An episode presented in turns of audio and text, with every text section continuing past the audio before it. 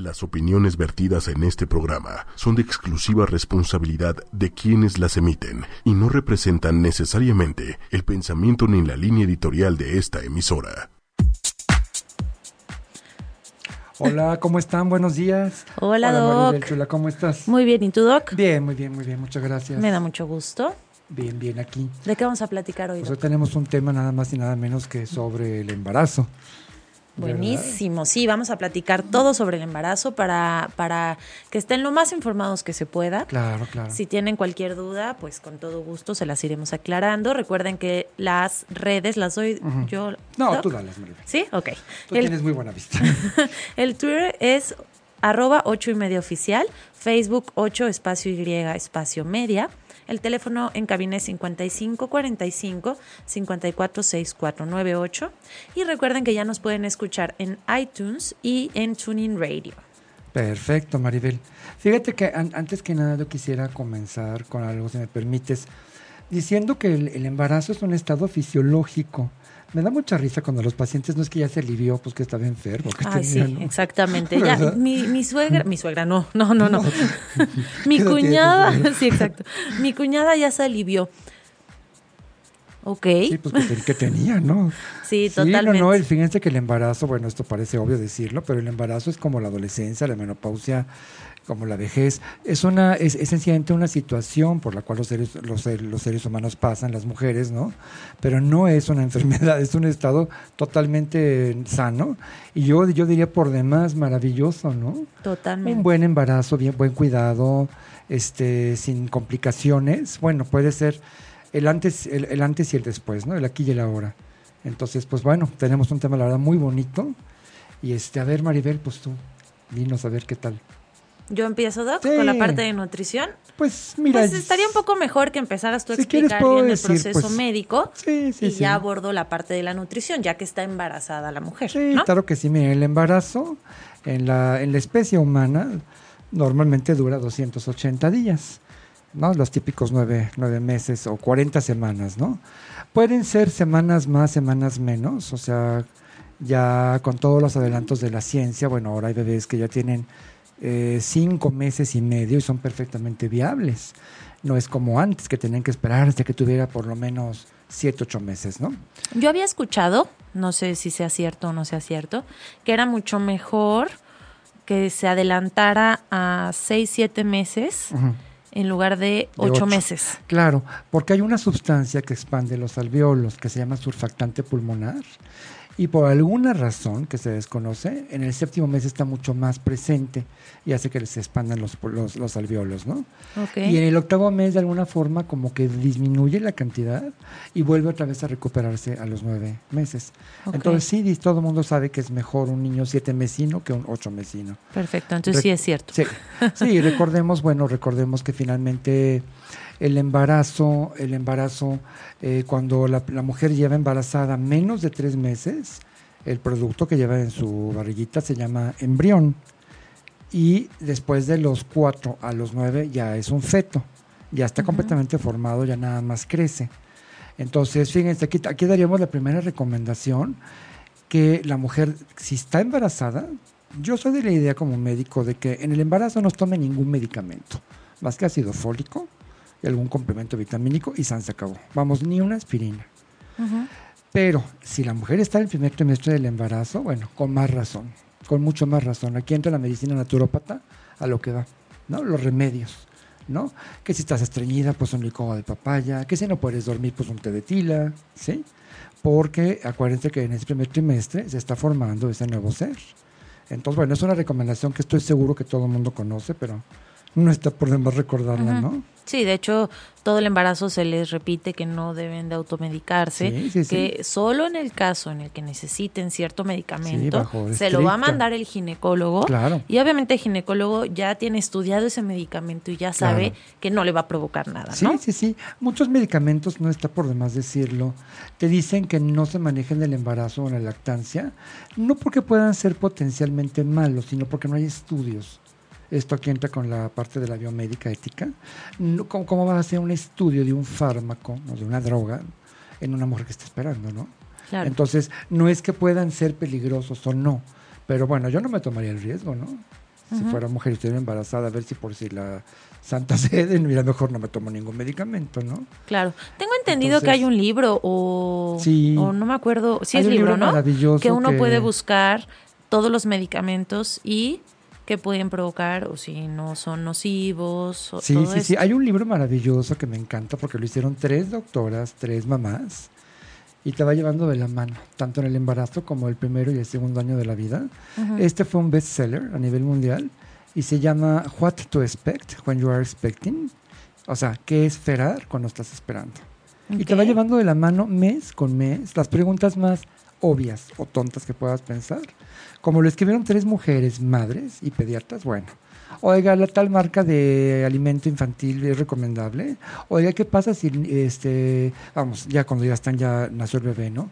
Oiga, ¿qué pasa si el niño se mete el dedo pulgar a la boca? O sea, las cosas más simples hasta las cosas más graves.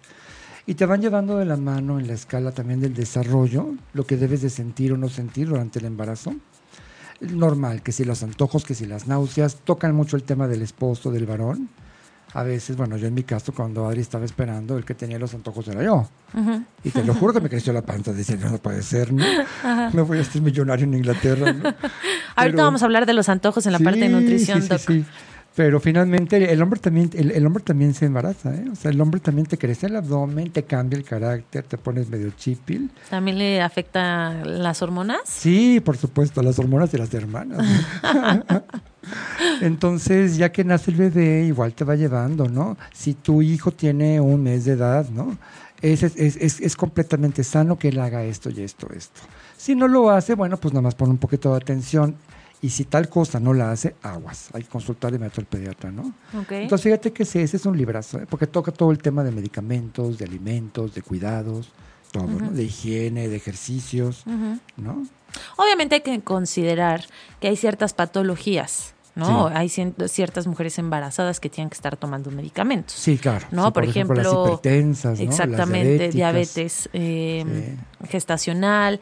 Eh, yo, yo atendí a una paciente que tiene un, un tumor o, o no, no recuerdo exactamente qué, que deben inhibir la producción de prolactina. Ah. La prolac- es, exactamente. hipófisis, ah. Una, la prolactina, para los que nos están escuchando, es la hormona que regula la producción de la leche.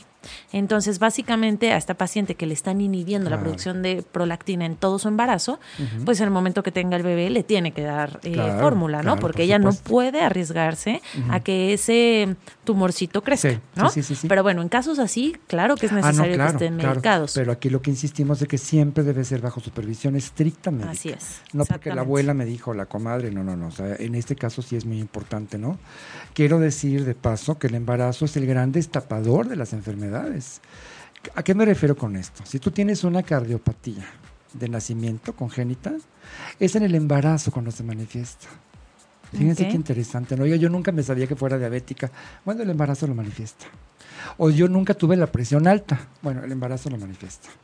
Entonces, es muy importante, siempre hemos insistido, Maribel, tú y yo y Monse, que la medicina idónea, la medicina buena del siglo XXI es prevenir Así y no es. es curar. Entonces, Totalmente ahora ya hay mucha cuestión de, vamos, desde antes del embarazo, la cuestión del consejo genético, todo esto, ¿no? Son muchas, eh, muchas modalidades muy buenas en algunos casos. Todo lo que tiene que ver con fertilidad, bueno, ¿qué te puedo decir? no? Ya estamos viendo como películas del futuro, ¿no? Embarazos de probeta, clonaciones, bueno, cualquier cantidad de cosas, ¿no? Sí, de todo. Pero finalmente ya hablando en sí del embarazo, digo, es el gran destapador de enfermedades, incluso en los epilépticos, en los asmáticos, ¿no? en los esquizofrénicos también. Dicen, no, no, la la mujer era la más normal y ahora ya está psicótica, ¿no? Bueno, lo destapó el embarazo. Yo, te, yo tengo idea de que tiene que ver con, un, con una cuestión hormonal y también con una cuestión eh, anímica. Acuérdense que la, el cerebro está conectado con la parte hormonal y con la parte psicológica, ¿no? Es neuroendocrino, Claro. el gran director ¿no? del cuerpo. Entonces, sí, pero bueno, recordemos, el embarazo es un estado precioso, le cambia la vida a un ser humano, es un estado fisiológico, no es una enfermedad. Por eso no digan, ya me alivié, sino ya tuve un bebé, que es otra cosa distinta. Por ¿no? supuesto. Pero bueno, Maribel. ¿Cómo se como- va dando el proceso, más o menos? ¿Qué va viviendo la mujer? ¿Qué va cambiando? Eh, hay meses en los que incluso está bien que el colesterol se eleva, porque luego llegan con los estudios, es que tengo el colesterol alto. ah, no, bueno, no te preocupes, ¿no? está comprobado que se va a elevar el colesterol, cómo va cambiando el cuerpo, cómo es todo este proceso. Pues mira, eso es un proceso paulatino, de veras que la naturaleza y el creador no se equivocaron, ¿no? Imagínense que de repente te vieras tú con una barriga del tamaño de un globo, ¿no?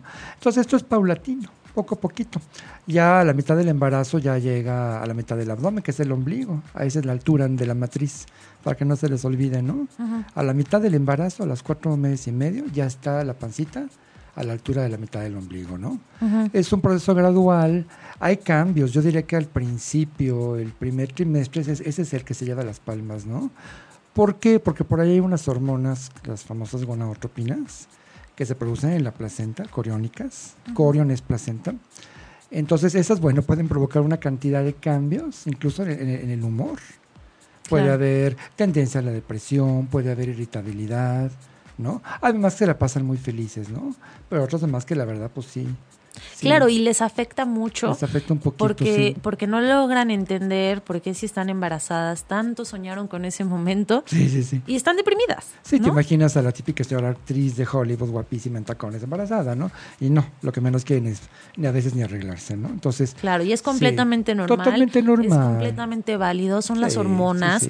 No quiere decir que no quieran a su bebé porque están deprimidas, ¿no? Sí, sí, sí, sí, porque luego viene la culpa, ¿no? La culpa, qué mala madre soy, cómo es posible. Por supuesto, igual cuando tienen cuando tienen al, bebé y les da esta famosa depresión postparto, ¿no? Claro, Cargan tanta culpa porque no logran explicarse la razón, ¿no?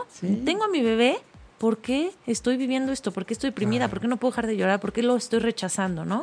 Tiene una explicación. Sí, es una explicación neuro, neurohormonal, es de las dos que pues para los para nosotros los hombres, ¿no? Como esposos o como médicos, varones, pues a lo mejor no es tan fácil de entender.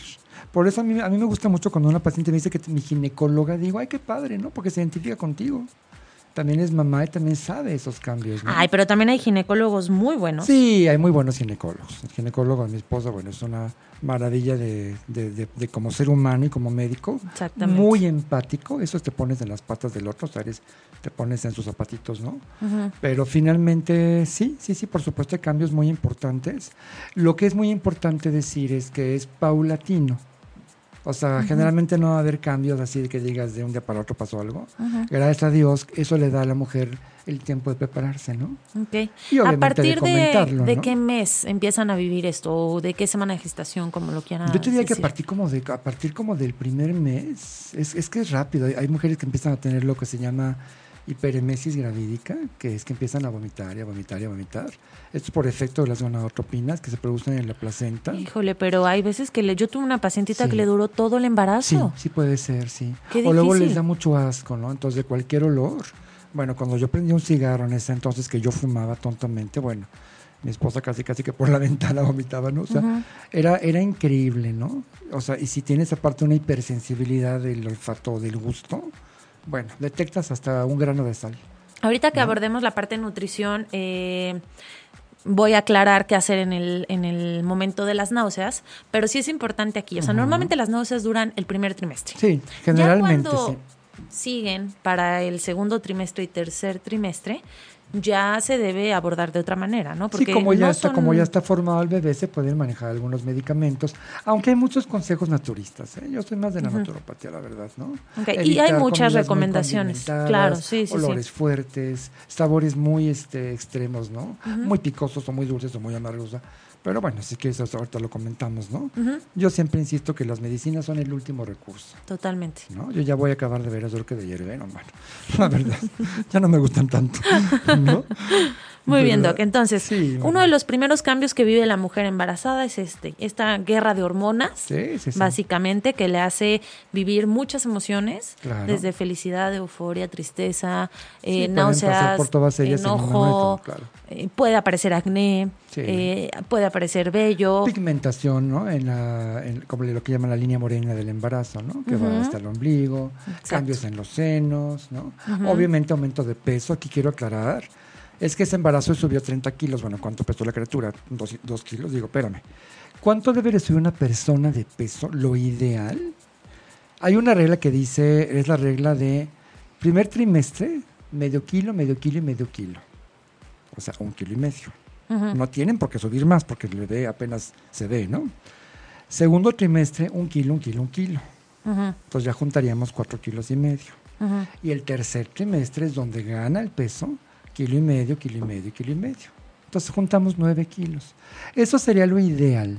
Bueno, pero eso es muy general, Doc. Yo lo manejo muy diferente. Bueno, de hecho, ahorita les explico más o menos cómo lo manejo, porque depende cuánto pesaba la mujer cuando se embarazó. Por supuesto. Y a partir de ahí ya se hace todo el cálculo. No podemos decir que todas las mujeres embarazadas. No, no, no, pero lo que yo me refiero, hay, hay, un marco de referencia ginecobstétrico, ¿no? De cuánto es lo que la mujer más o menos va aumentando por trimestre y que lo ideal sería que no subiera arriba de 9, 10 11 kilos. Algunas mujeres suben 20. Pues, ¿Por qué? Hay mujeres que necesitan subir 15, de hecho. Mm. Ahorita que lleguemos a la parte de nutrición, explico toda esa parte, ¿va, Está bien, sí, sí. Este, ¿Qué más vive la mujer en el embarazo? Pues mira, yo, ¿Qué otros cambios? Yo te hablo de, yo te hablo de las cosas positivas. Bueno, yo nunca le di ese brillo a mi, a mi mujer en su mirada como cuando se embarazó, ¿no? ¿Qué te puedo decir? Es, yo pienso que te transporta como otra parte, ¿no? Es como que estás, pues es que yo como hombre no puedo imaginarme lo que es llevar adentro de mí otro ser, ¿no? Ok, yo puse mi aportación, pero yo no lo llevo. Claro. Entonces, por eso de hecho los papás nos vinculamos hasta que podemos cargar o ver al bebé, porque pues, somos como más objetivos, ¿no? Y la mamá ya lo ama desde que sabe que está embarazada, ¿no? Entonces, yo creo que ese es un cambio precioso, muy bonito. Y que repito, si estás al lado de un buen ginecólogo, entonces, y si, bueno, ya te platicaremos de los hábitos higiénicos dietéticos que son muy importantes, ¿no? Finalmente puedes llegar a, un embarazo a feliz término. Me queda claro, somos 7.3 billones de terrícolas, o sea, la naturaleza se encarga de que la especie se perpetúe, ¿estás de acuerdo, no? Así es. Entonces, no se preocupen tanto. Hay más muy aprensivas, ¿no? No hagas esto, no te agaches todo, no, no, no, no, no, no, no pasa nada, digo, no tienes que precisamente subirte a la pirámide del sol, pero tu vida puede ser básicamente normal, puedes trabajar, puedes todo, ¿no? Pero bueno, son depende de las tradiciones de las familias, ¿no? Algunas abuelas decían, no, es que no debe de pisar el suelo, imagínate eso, ¿no? ¿Qué tiene que ver? ¿No? Y ahora al contrario, yo, como nos comentaba Monse, muchas mamás embarazadas practican ejercicio aeróbico, ¿no? A lo mejor de bajo impacto, ¿no? Sin tantos brincos, ¿no? Pero finalmente, vuelvo a repetir, es un estado fisiológico no es una enfermedad. Ok. Físicamente decías la parte de aumento en los pechos, obviamente por la producción de leche. Sí, sí, sí. Eh, ¿Se ensanchan las caderas? Sí, sí, porque estaba preparando, fíjense qué maravilla, ¿no? Se va preparando, preparando los huesos de la pelvis. Se produce una hormona que se llama relaxina y esta va preparando para que se aflojen las articulaciones para permitir que el bebé pase por el canal del parto, ¿no?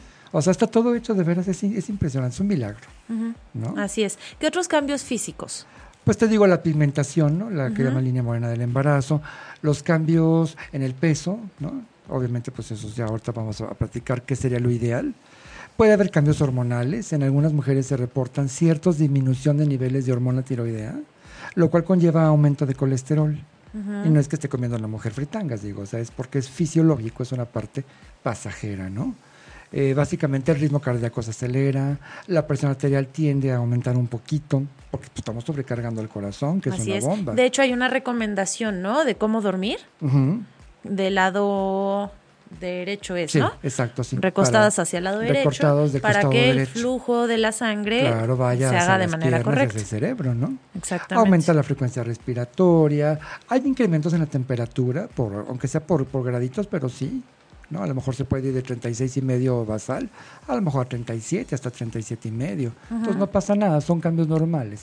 La mujer está gestando a otro ser humano, entonces hay una sobrecarga en el hígado, en los riñones, en el páncreas, en todos los órganos, en las rodillas, en la cadera, en la columna, ¿no? Sí, por eso, por eso se recomienda tanto, sí, exacto. Por eso incluso se recomienda tanto hacer yoga.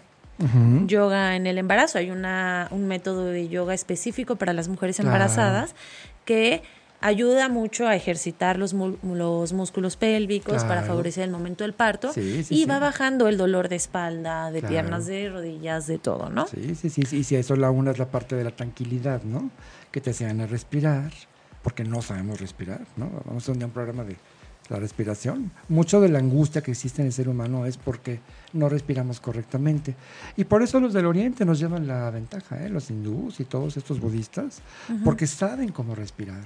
De hecho, es, vamos, tiene que ver con la inspiración, la metida de toda la energía, ¿no? Y la expiración, pero con, con calma. Y esto obviamente por eso dicen cuente hasta 10 cuando estás muy enojado, porque lo que estás haciendo estás respirando. Y bueno, por supuesto que la yoga les ayuda muchísimo en esa parte, en la parte emocional, ¿no? Estar más tranquilas, más relajaditas, ¿no? Exacto. Lo cual los esposos agradeceríamos, ¿no? Doc, ¿por qué la mujer embarazada eh, sufre tanto de agruras? Bueno, hay, hay, cambios también en la producción de acetilcolina, que ese es un neurotransmisor que tiene que ver con la secreción del ácido clorhídrico. Y hay, hay, estudios que reportan que aumenta la secreción de ácido clorhídrico. Entonces sí, la mujer puede tener, algunas llegan incluso a tener ya este reflujo gastroesofágico, lo que llaman el famoso esófago de Barrett, ¿no? Que la verdad la, la mujer dice, ¿sabes qué? Es que me está quemando la boca del estómago literal, ¿no? Sí. Entonces finalmente ahí hay que hacer estudios, descartar el famoso Helicobacter pylori, que es una bacteria, porque fíjense que siempre se pensó que era por Claro, comiste carnitas y mole y tomaste alcohol, ¿no? Sí, eso sí influye, ¿no? Pero a veces tú puedes ser la persona más sana en tu forma de comer y puedes tener esta situación. Así Entonces ahora se hace, es muy sencillo, antes se pillaba en la mucosa y bueno, qué cosa más fea, ¿no? Ahora con el simple bao, con el aliento, cultivan y te dicen, ¿no? Ah, pues sí salió positivo y te dan un, tratamiento triple. ¿Es muy común que la mujer embarazada tenga Helicobacter pylori? No, ¿no? Yo, creo que ahí, sí más o menos ahí se va. Va más relacionado a que solo tienen acidez, sí, agruras, sí, sí, exacto, sí tienen, sí. Así que se llegan también a veces pueden estreñirse o darles diarrea, pueden pasar las dos cosas. Así que es totalmente mito lo que luego dicen de, ah, si tienes agruras es porque tu bebé tiene mucho pelo. No, no, no. bueno, salió un simio. No, no, no, no, has escuchado eso? Sí, ah, sí, es muy común. A, mí me lo han dicho mucho los pacientitos. Y bueno, lo que yo sí he observado en mi práctica, yo estuve en maternidad eh, ahí en el español, sí es curioso, ¿eh? los abdómenes picudos que son niños y los abdómenes globosos redondos son niñas. Yo hice como mi investigación así en un cuadernito y vaciado, ¿eh? porque sí, como el 90% Sí, yo también he escuchado mucho eso. No, hay como nada científico que lo compruebe, pero... Sí. Ah, hay un aspecto importante, que me perdonen los radiólogos, ¿eh? Yo no estoy muy de acuerdo esto de para saber si es niño o niña. Bueno, yo creo que a veces puede ser muy bonito tener la sorpresa, pero a veces también resulta práctico saber si es un niño o una niña para saber qué ropa compras o qué color pones a la recámara, ¿no? Pero bueno, finalmente yo no estoy muy de acuerdo con tanto ultrasonido, eso es mucho negocio y que me perdonen. Yo pienso que un ultrasonido en un embarazo normal, no vamos a hablar de un embarazo de alto riesgo, no eres hipertensa, no eres diabética, no eres una mujer añosa, arriba de los 38, ni eres una mujer de abajo de los 18, ¿no? Entonces no es un embarazo de alto riesgo. Yo diría que a lo mejor un, un, ultrasonido de control por ahí como del cuarto mes, ahí ya se define el sexo, ya sabes, ¿no? Y también a lo mejor un, un, otro embarazo, otro ultrasonido a lo mejor por ahí como del séptimo. Y si se requiere a lo mejor uno último ya, ya, ya, casi para, para parir. Porque ya ves que muchos médicos te dicen cada mes, ¿no? Y hay estudios que hablan del reflujo gastroesofágico relacionado con los ultrasonidos en el embarazo. No lo dicen mucho, eh, pero bueno. Perfecto. Em, otra pregunta te tenía. ¿Por qué la mujer embarazada todo el día está haciendo pipí? Bueno, mira, conforme va aumentando eh, el peso adentro de la pelvis, en la matriz, obviamente pues por mecánica se comprime la vejiga, ¿no? Entonces, por ejemplo, hay muchas mujeres que sabes que a raíz de que me embaracé ya no me estriño, ¿no? Bueno, pues porque pues, de alguna forma ese cuerpo extraño pues estaba comprimiendo el intestino, ¿no? Es mecánico es mecánico. No, no hay estudios que reporten algún cambio de hormona antidiurética. Básicamente es el peso el que está apretando la vejiga y se llena muy rápido porque hay menos espacio en la vejiga y todo el día están en el baño. Disminuye la capacidad. Ah, hay otro punto importante, hablando de esa compresión, también llegan a desarrollarse problemas de varices, ¿no? de insuficiencia venosa, que son pasajeros por eso es importante que la mujer también pueda usar de vez en cuando medias elásticas y si va a estar sentada, pues en un taburete que suba sus pies, ¿no? Para que la, sangre no caiga por gravedad. ¿Por qué? Por esta misma compresión. Se dificulta el retorno venoso hacia el corazón. Entonces, digo, son recomendaciones. Todo esto viene en este libro. ¿eh? Oiga, tengo una varice o un hemorroide, ¿qué hago? es normal. ¿Son muy comunes las hemorroides en el embarazo? Sí, sí, diré que sí, eso es algo casi casi como patognomónico, ¿no? Tiene hemorroides, tiene antojos, está de mal humor, estás embarazada, ¿no? Y te brilla la mirada, ¿no? Retención de líquido. Sí, sí, sí, hay edema también. Hay edema, hay que tener cuidado con el edema, porque si ya estamos hablando de un edema eh, muy grande de 5 o 6 kilos. Exactamente, ahí estaríamos hablando de una preeclampsia, eclampsia. Y platícanos un poquito qué es esto. La, Fíjense, la, el término médico es eclampsia y la gente lo conoce normalmente como toxemia del embarazo o toxemia gravídica. La eclampsia básicamente consiste en un incremento de la presión arterial que se acompaña de edema, que hay aumento de albúmina en la sangre, también puede haber cierta insuficiencia renal temporal y es indicación absoluta de cesárea y si está muy, muy, muy alta la presión, puede llegar incluso a haber convulsiones. Ahí se tiene que interrumpir el embarazo, sin importar en qué mes esté, porque si no la mamá peligra su vida. Entonces, es una de las indicaciones absolutas de cesárea. Básicamente. La preeclampsia no tiene, no tiene convulsiones, la eclampsia ya tiene convulsiones. Esa es, la Esa es la diferencia. Preeclampsia nada más se da control para que la presión no siga elevándose. Sí, un control estricto de la, de, la presión, una disminución de la ingesta de sodio en la dieta, ¿no? Por supuesto. El manejo de diuréticos, yo les manejo mucho el agua de Jamaica, natural y re buena para la piel. Sí, yo también les mando. Muy diluido porque si no es muy ácido. Eh, exacto. Muy, como un vino rosado. y de por sí tienen acidez. O mejor tomes un Chianti, ¿no? ¿Un qué? un Chianti. Un ¿Qué es eso? Es que yo como un vino rosado, pues mejor también es un Chianti, ¿no? Un Chianti rufino. No, pero ese no sirve como diurético. Bueno, pero una, una, una, copita de vino del embarazo es maravillosa, ¿eh? Sí, ay, yo sí les quito el alcohol por completo. Pues hay que ver a los europeos, ¿no? Toman su vinito y están re sanos, ¿no? Pues sí, podría ser. Yo sí se los quito, pero bueno. Este, el vinito, el vinito, no te que tomes tequila. La, la diferencia básicamente es eso, la, la, presencia de convulsiones. No tiene convulsiones, tienen presión alta, tienen edema, y tienen proteína en la orina, ¿no? ¿Cómo sabemos si tienen proteína en la orina? Bueno, la examen y hay que tener cuidado, si la orina tiene mucha espuma, puede ser indicador y hay que ir con el médico para hacer estudios. Ese, es, el estudio clínico, ¿no? A ver, en la antigüedad, ¿cómo sabían si una mujer tenía, por ejemplo, diabetes? Les va a dar un poquito de asco, ¿no? Pero lo que hacían los médicos de la antigüedad, digo, hablo de la antigüedad todavía en el siglo XIX, pues probaban la orina del paciente y, o la dejaban afuera y si las moscas se paraban es que había azúcar. Ese es un dato bonito de la historia de la medicina, ¿no? Sí, totalmente. Entonces, colectaban la orina de la paciente, generalmente la primera orina, y la dejaban afuera. Y si llegaban moscas, era diabética si no, no, ¿no?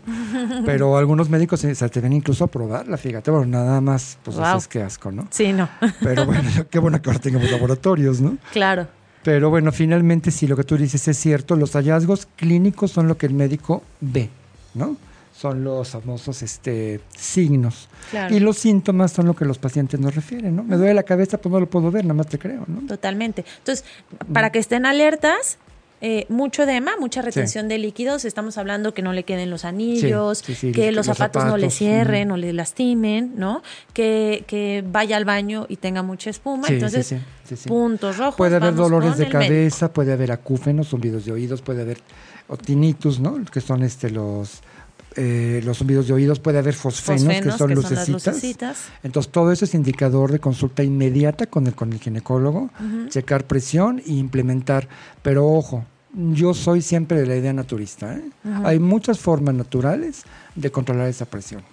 O sea que yo no soy muy efecto que luego luego empiecen a manejar medicamentos. ¿eh? Bueno, pero si ya estamos hablando de una ya es un cuadro peligroso que sí, por supuesto que sí, ahí sí ya entra. Okay. Pero especialmente si estás ya cuando estás en la fase de feto, no de embrión, ¿no? Pero bueno, afortunadamente el cuerpo no se equivoca. Esto, esto sucede generalmente ya, ya más como de la mitad adelante. O sea, no es tanto al principio. Entonces, aquí sí es importante aclarar eso. Es normal que tengan retención de líquido y que estén eh, con edema. Sí. Completamente que normal. Tener hemorroides, Pero hay de, edema, hay edema, ¿no? Claro, claro. Ya cuando es una cosa alarmante, sí, sí, sí. ojo, puede ser una preeclampsia o una eclampsia. Sí, sí, Perfecto. Por supuesto. ¿Qué otra complicación podemos tener en el embarazo? De las más comunes, ¿no? No nos vamos a ir pues a... Yo, yo te digo que básicamente es eso, ¿no? Varices, hemorroides, gastritis. No, complicación. Ah, complicaciones, bueno, finalmente se recuerdan lo que es el síndrome metabólico, alguna vez lo practicamos eh, que es el aumento de presión, el aumento de colesterol, el aumento de glucosa, ¿sí? Que el aumento de triglicéridos. diabetes Sí, la gestacional. famosa diabetes gestacional, que al, al- al- al nacer el bebé, la persona ya quedó otra vez con su glucosa normal. Pero es un antecedente para los médicos, ¿eh? Exacto. Doctor, yo tuve diabetes gestacional, aguas. Seguramente esa señora tiene familia con diabetes. Sí, Y déjame que les cuente, México es el primer lugar mundial, es una epidemia, mal llamada epidemia porque no es infección, es una epidemia de diabetes junto Sí, con la sí, sí. obesidad. Entonces dijimos que hay... no sé cifras, pero sí existen estudios y hay cifras, no las recuerdo ahorita, las voy a investigar para decírselos en otro programa, que han demostrado si tuviste diabetes gestacional, tienes tanto porcentaje más de padecer diabetes Sí. en unos años. Sí, yo diría que alrededor como de un 60-70%. Sí, más, o menos. No recuerdo las cifras, Sí. pero... Es un, es un predictor, ¿eh? la, la diabetes gestacional es un aviso para el médico, aguas. Implementas un sistema bajo en carbohidratos y todas las recomendaciones, ¿no? claro. Pero bueno, recordemos que las complicaciones básicas son el síndrome metabólico, que se puede manifestar con presión alta, con eh, aumento de colesterol, aumento de triglicéridos, aumento de azúcar, aumento de ácido úrico. Ese es otro de los factores que también está ya nuevamente incluido. Proteínas en la Sí, orina. proteínas en la orina, básicamente albúmina. Esos son los indicadores. Y ya en los casos que hay este, una toxemia gravídica, o sea, ya una eclampsia fuerte, acuérdense los cuadros neurológicos, ¿no? Las convulsiones. Entonces, obviamente ahí entra el manejo del neurólogo, Por supuesto, ¿no? No todos los ginecólogos están capacitados para manejar esto. totalmente de ¿no? acuerdo. Y ahí sí se tiene que optar lamentablemente por la, in- lamentablemente por la interrupción del embarazo. Que sigo, si ya el bebé ya es viable, bueno, maravilloso, ¿no? Pero si estás en un quinto mes y tienes convulsiones, pues sabes que eso es urgencia médica, no es otra cosa. Así es. Y no sentirse culpable si se pierde el bebé, porque pues es por la salud, no es por, por voluntad, ¿no? Totalmente. Bueno, ese es un tema es. de bioética importante, ¿no? Sí, sí, sí. ¿Verdad? Muy bien, Doc. Pues, ¿qué te parece si mandamos una cancioncita? Sí, claro y que sí. regresando, ahora sí abordamos la- toda la la, parte de la nutrición, ¿no? cuánto deben subir, cómo va funcionando mes con mes, Claro, etcétera, ¿no? claro, los requerimientos, todo esto, ¿no? Exactamente. Vamos a escuchar la de Miley Cyrus de Malibu. Muy bien, pues ya estamos aquí de regreso con este tema increíble del embarazo. Eh, todo el proceso que vive la mujer embarazada, todo, todos los cambios eh, emocionales, Claro. físicos, como dices, toda la parte fisiológica, Sí, sí, que sí. es increíble, ¿no? Sí, sí, sí. Incluso hay cambios espirituales, ¿eh? déjeme que toco nomás el punto rápido. Hay estudios que han hecho de la, de, por ejemplo, de la, del aura de la, de la mujer embarazada. Esto va a sonar medio, medio raro mafufo, ¿eh? Pero bueno, hay fotografías del aura Ajá. y en la mujer embarazada el aura es blanca y es grande. O sea que es un esta, es, es- yo digo que es un regalo el embarazo. ¿no? Ok. Sí, es, un, es un estado muy bonito. Y, Ajá. Sí, vamos, si es un embarazo planeado, deseado. Ay, aunque no sea planeado y deseado, ha de ser algo maravilloso. Bueno, si fue producto de una violación, no creo. Ah, ¿no? bueno, estoy de acuerdo. Sí, Pero sí, si es un embarazo que estaba esperado y, y- y de veras hecho con amor y decidido, es la vida antes y después de, ¿no? O sea, definitivo, ¿no? Los somos papás dices, sí, híjole, todo puede esperar menos, menos el poder ver que tu hija esté bien, que no le falte lo básico, ¿no? El amor, su, su, su- su educación, su comida, su vestido, todo, ¿no? Claro. Así es que bueno, a todas las que nos escuchen que estén embarazadas, un abrazote, ¿verdad? Y felicidades. Y felicidades, por supuesto, y nos bien. deben un puro o un chocolate, por favor. Vamos a abordar eh, la parte de la nutrición. ¿Qué te parece, Doc? Claro. Oye, déjame nada más antes. Miren, para, para cualquier consulta que quieran hacernos o alguna opinión o comentario, miren, déjenme les paso aquí el teléfono de, de mi compañera, la licenciada Maribel Cerro. Es cin- 04455 6706 7879. Ok, y ahora yo voy Ya a pasarles el tuyo, Doc. El, Para el cualquier duda que tengan, es el 5521 12 51 73. Perfecto. De todas formas, Estamos los a sus teléfonos, órdenes. los teléfonos los ponemos ¿Por siempre en el blog. por qué no? ¿no? repites el teléfono de aquí de la, de la cabina? Ujú. 55 45 54 64 98. Y ya dimos muchos teléfonos, entonces ahora va a ser una confusión. Ahora les vamos a hacer un, un- un examen de memoria. Yo, yo estoy segura que siempre están estos números en el blog, entonces Qué bueno, cualquier cosa los pueden buscar en el blog Perfecto. y ponerse en contacto, ¿no? Claro que sí, Bueno, ahora sí vamos a la parte de la nutrición en el embarazo. Magnífico, magnífico. Llega una paciente embarazada.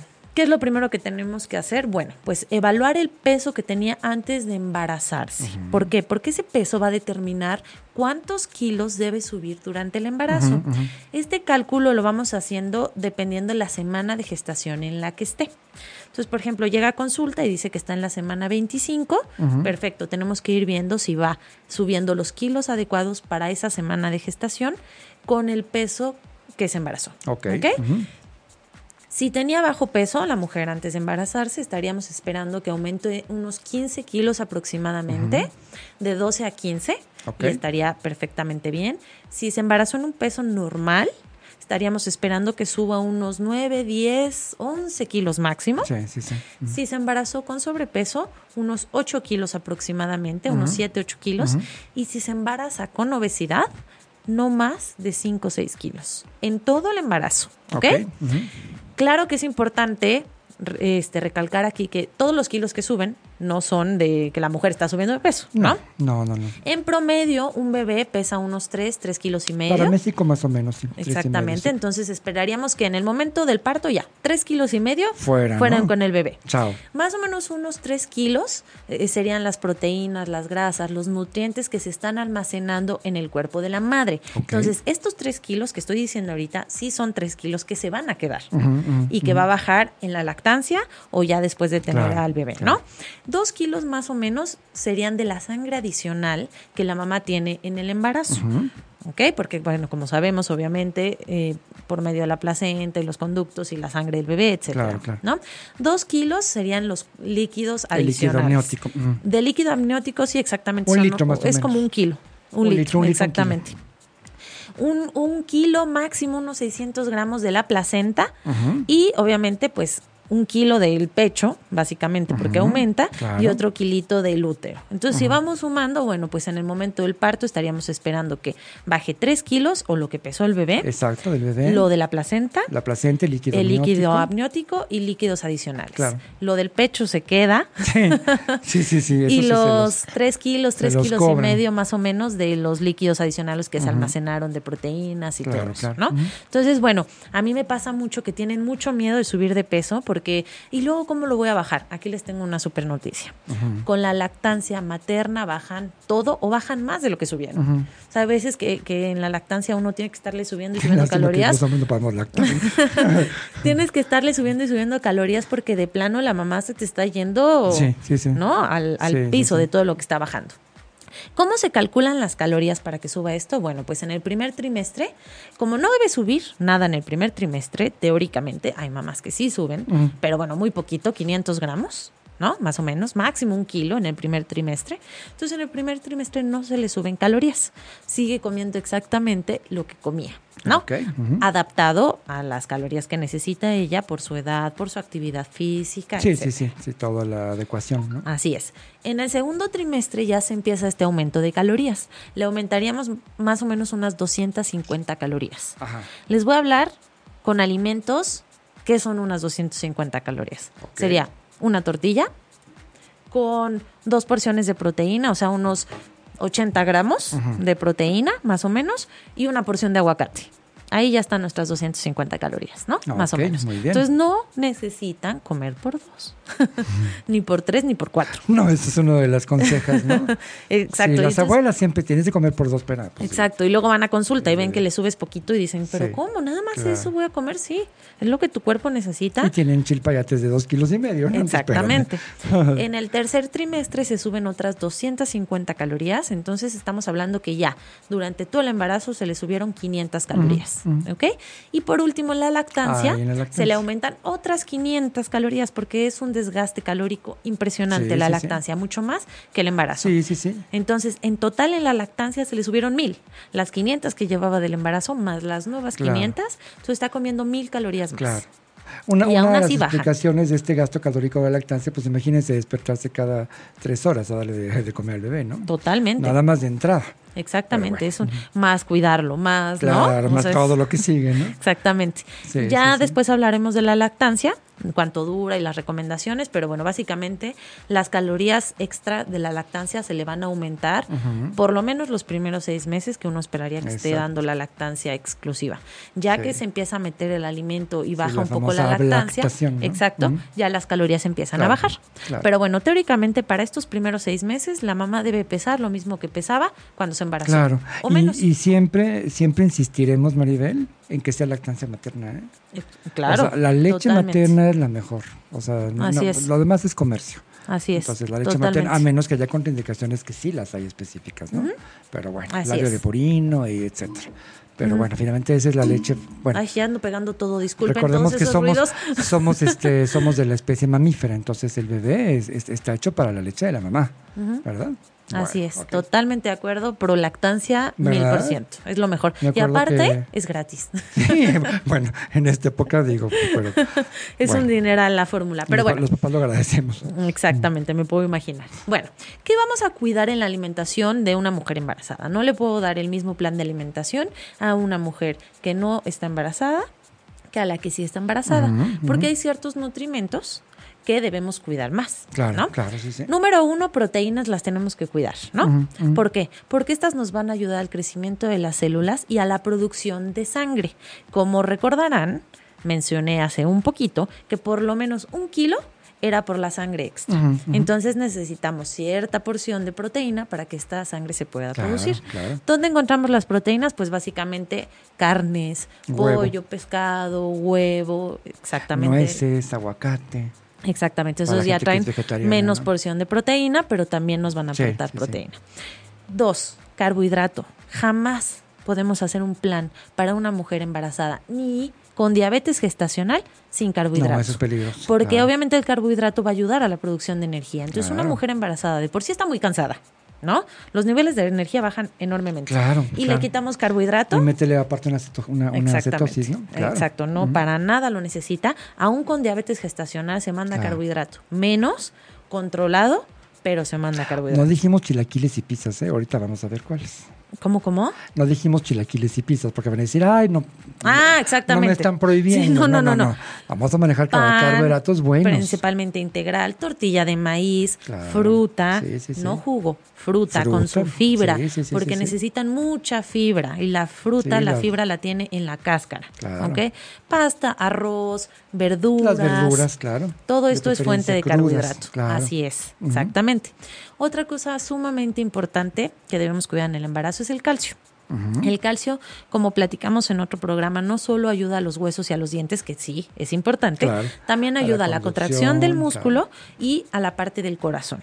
¿No? Claro, la conducción, la neuroconducción, claro. Así es. Entonces, bueno, cuidar el calcio. ¿Dónde lo encontramos? Pues en la leche, en los quesos, en la sardina, en, las, las almendras, nueces, todo eso que decías. Incluso la espinaca, que es una, una verdura verde, tiene mucho calcio. Sí, sí, sí, por supuesto. Entonces también es importante. O sea que hay alternativas para todos, ¿no? Si tú no eres carnívora, bueno, pues puedes encontrarla de fuentes vegetales, ¿estás de acuerdo? Exactamente. Muy bien. Otra cosa muy importante que debemos cuidar, bueno, es que son muchas, pero por eso luego les mandan multivitamínico, por no estarles aclarando esto. Pero bueno, el hierro. ¿Por qué? Porque el hierro ayuda a la producción de glóbulos rojos. Es súper común que tengan anemia en el embarazo. Muy, muy, muy común. Lo vamos a evitar con sí, hierro. si ya están de por sí cansadas por la sobrecarga, ahora métele una anemia, ¿no? Entonces no hay el suficiente aporte de oxígeno en los tejidos y bueno, con la consecuencia fatiga total, ¿no? Así es. Hay que tener mucho cuidado del famoso pica, porque ese nos indica que la mujer tiene una anemia. ¿Qué es el pica? Que se les antoja comer tierra, se les antoja comer eh, gis, se les antoja comer cosas que no son, que no se deben comer, eso es pica. Y eso es un signo característico de anemia. eso lo ves, sabes, incluso hasta en los, en los, en los perritos, en los animales, ¿eh? cuando están mordiendo un tabique, pero le falta, le falta, hierro. Entonces, bueno, es muy común anemia en el embarazo, por eso también les mandan sus dosis enormes de hierro, para que estén atentas, ¿no? Si se me está antojando tierra o gis, aguas. Posiblemente tengas ahí una anemia, vamos a subir el hierro, que donde lo encontramos. Hay dos tipos de hierro, el que está en las carnes rojas, en el frijol y en el huevo. Ese se absorbe en cuanto lo comemos. Y está el otro hierro que necesita ir con vitamina C. Ese está en las verduras verdes. Entonces, bueno, me hago una ensalada de espinaca, le pongo unas gotitas de limón. O con agüita de limón, limón, guayaba, etcétera. Lo vamos mezclando. Sí, sí, sí, por supuesto. Y ya me aseguro de absorberlo. Después tenemos la parte de la vitamina A. ¿ok? Es ayuda a la piel, ayuda a la visión y ayuda también a los huesos, a los huesos fuertes que van relacionados también con calcio. ¿Dónde la encontramos? Bueno, pues en las zanahorias, en los vegetales de hojas verdes, en, bueno, básicamente, ¿no? Vegetales de hojas verdes y zanahorias. Eh, que los conejos ven de maravilla. Exactamente. vitamina C tiene mucho que ver con lo que les decía de la absorción del hierro, con eh, las encías también, cuando sangran mucho las encías o este problema. Exactamente, es por deficiencia de vitamina C y también ayuda a dientes y huesos. Entonces, vamos a comer mucha vitamina C y no no tenemos que sentarnos y decir, "Ay, me la tomo, ¿no? Mi juguito o mi complejo de vitamina C." No. Naranja, este, frutas cítricas, verduras. Yo recomiendo siempre, ¿sabes qué, Maribel? Hay una hay un agua de limón que sabe nieve de limón de cuando éramos chiquitos, bueno, cuando yo era chiquito, que mueles en la licuadora agua con limón, jugo de limón natural, un cuarto de limón entero con la cascarita, y yo le meto esplenda y le meto una rajita chiquita de canela y un clavito de olor. Ay, y queda como nieve. Entonces es exquisita, te aumenta, te alcaliniza el pH de la sangre, o sea, lo hace menos ácido. ¿Y qué creen? Que es un poderosísimo antibacteriano, antiviral, antiparasitario y antifúngico, o sea, en contra de los hongos. Aparte de que es un poderosísimo antioxidante. No pues, digo a las personas que, nos importa vernos bien y nos claro. Todos ahí cuchos, ¿no? Entonces es, eh, fíjense que remedio tan sencillo y tan rico, ¿eh? y no nada más en el embarazo, sino todos los días, ¿eh? a toda la familia. Ok.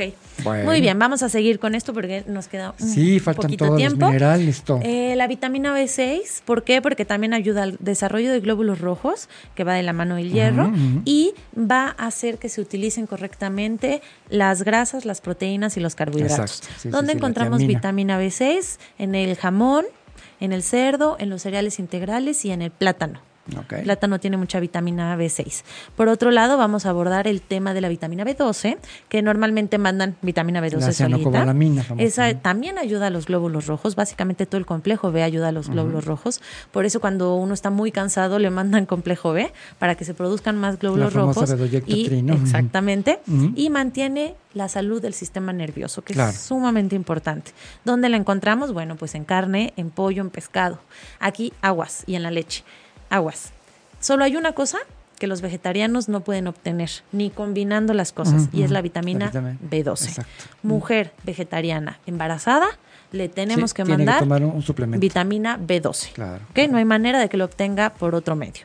Por otro lado, tenemos la vitamina D, que también ayuda a los huesos, exactamente, a la absorción del calcio, y la encontramos en la leche, en los lácteos, cereales, panes y el sol. Ah, ok. Ah, lo que te iba a decir, que es, que, es muy importante que la mujer tome baños de sol, obviamente no a las 12 del día, ¿no? Pero sí para que se metabolice la vitamina D y se absorba el calcio. Exactamente. Esa es la triada. Por otro lado, el ácido fólico, que, ese, sí se manda desde antes de embarazarse, tiene que tomar su ácido fólico para el conducto, para que se forme el tubo neural.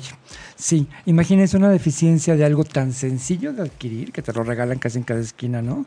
Y cuántos niños nacen con problemas, ¿no? De tipo neurológico, de formación, son problemas este, congénitos, no son genéticos heredados, son por la ausencia de ácido fólico. Entonces el ácido fólico, bueno, es muy, muy importante. Incluso estudios recientes demuestran que el consumo de ácido fólico en mujeres ayuda a prevenir cáncer cervicouterino y en hombres cáncer de próstata. Entonces ya la recomendación es que hombres y mujeres consuman ácido fólico. Aparte de lo que estés tomando, es importante comerlo. Donde lo encontramos en los vegetales de hoja verde, que si recuerdan también tienen hierro, también tienen B6, entonces bueno, son una maravilla. Folia, ¿no? Folia, hoja. Exactamente. hay frutas, eh, hay vegetales amarillos, como los pimientos, por ejemplo, estos amarillos también tienen ácido fólico, la carne y los frutos secos. Perfecto. Y por último, súper importante, nuestros maravillosos omegas. 3, ah, 6 y 9, que es grasa buena, son los ácidos grasos. Claro. Mucho aguacate, muchas nueces. Nueces, almendras. Almendras, pescado. Aceite de oliva este, prensado en frío, extra virgen, ¿no? Exactamente. Que mucha gente lo utiliza el aceite de oliva para cocinar. ¿Y qué creen, hermano? Que ahí ya lo echamos a perder. Debe de ser para hacer aliños, aderezos, o sea, en crudo. Y la forma de comprarlo es aceite de oliva extra virgen, prensado en frío no se vale que prensen las aceitunas en calor. Debe ser en frío para que no quiten, para que no pierdan su propiedad, ¿no? Ok. Perfecto. digo, nada más un dato cultural. Un dato cultural. Y aparte es muy rico. Tú mezclas un, un, balsámico en aceite de oliva, le pones un poquito de consomé, pimienta de molinito y un poquito, una toque de mostaza y wow, ¿no? Ahí tienes una vinagretaza. Perfecto, para que se la hagan. Hambre, para variar. Otra cosa importante aquí en la nutrición de la mujer embarazada, hay ciertas cosas que se ha comprobado no deben consumir eh, la cafeína tiene relación con abortos, entonces la recomendación es de una taza de café o té al día. Sí, está eh, correcto. Una taza nada más. Y la cosa aquí es que si quieren más, pues que sea descafeinado. Exacto. Los refrescos tienen mucha cafeína. Exactamente, los refrescos también tienen mucha cafeína y, descalcifican los huesos. Entonces nos afectaría también la parte del calcio por estar tomando refresco. Eh, pescados, pescados grandes, hay que evitarlos. porque Por el tema del mercurio se ha comprobado que tienen más mercurio los pescados grandes que los chicos. chiquitos, Entonces, bueno, de preferencia, nada de crudos, no, comer en la calle. Una teniasis del pescado. Exactamente, evitar irritantes eh, evitar... Sí, la pimienta, la jamaica muy concentrada, la mostaza, ¿no? Todas las especias en, en, exceso sí son irritantes, ¿no? Exactamente. Sí, las cosas muy grasosas, Y esto también va relacionado a la parte, bueno, y no alcohol, ¿no? Esto también, y no fumar. esto también va relacionado a la parte de las náuseas. La recomendación que siempre les doy es, si tienen náuseas, evitar las cosas que huelan mucho, que estén muy condimentadas o muy grasosas, y agua fría con hielos y galletas saladas. Todo eso se ha comprobado que baja por completo las náuseas. Claro que sí. ¿Qué pasa con los antojos? Bueno, pues los antojos no tienen una explicación.